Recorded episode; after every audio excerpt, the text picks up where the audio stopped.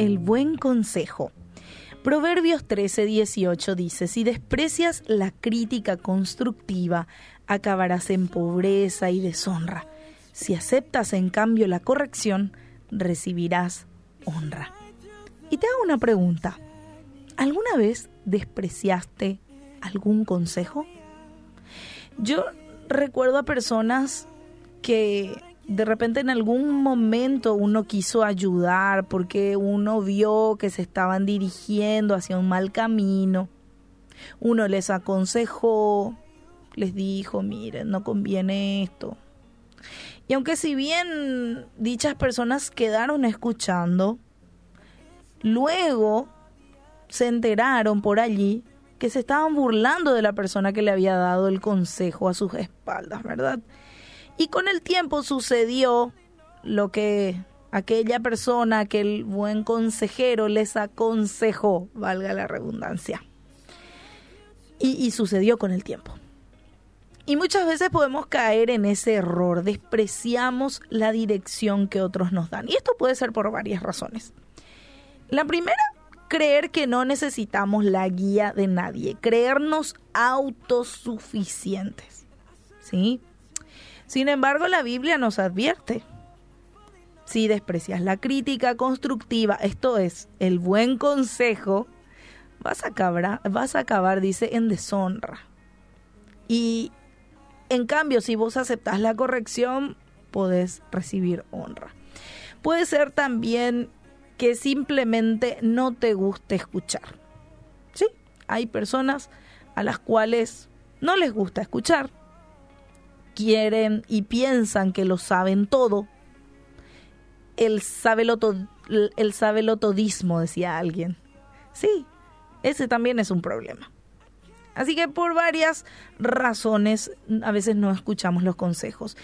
Pero todas esas razones nacen en el orgullo. Sí, tienen su raíz en el orgullo. En cambio, y por otro lado, la humildad es una cualidad que necesitamos hacer crecer para ser receptivos a un consejo sabio. Claro, porque el orgullo no te permite ver bien el, el panorama real en el, que, en el que uno se encuentra, porque nos sentimos autosuficientes. Y si bien Dios te dotó a vos y a mí de capacidades para decidir, también a veces hay situaciones que te ponen o te dejan ciego o ciega y a veces no podés ver o a veces no tenés la experiencia suficiente. Claro, y aparte Dios pone a gente también que Él usa para guiarnos y darnos la mano. Claro, porque Eclesiastés 4.9 allí tiene mucho sentido. Mejores son dos que uno. Siempre.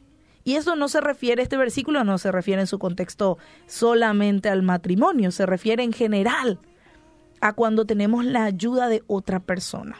Siempre es mejor ser dos que uno. Y hay mucha gente que recorrió el mismo camino que vos y, yo, ¿verdad? Y, ese camino que nosotros vamos transitando. Advertencias de errores que pudieron evitar se, no, se nos transmiten, ¿verdad? Con toda la buena intención. Así que tomemos en cuenta los consejos, esto es, de los padres, de los abuelos, de los líderes y de tanto en tanto de los hijos, ¿verdad? Porque los grandes también pueden recibir consejo de los hijos. Claro. Así que siempre tener ese corazón receptivo, ese corazón enseñable tomando en cuenta los consejos de todos aquellos quienes están para guiarnos, como nuestros pastores, líderes juveniles, discipuladores, mentores. Y sobre todo, escuchen bien del manual de la vida que es la Biblia. ¿Sí? Esa es, esa es la agenda de dirección que nos tiene que guardar la mente y el corazón. Así que que Dios nos ayude a ser humildes y receptivos a los consejos sabios.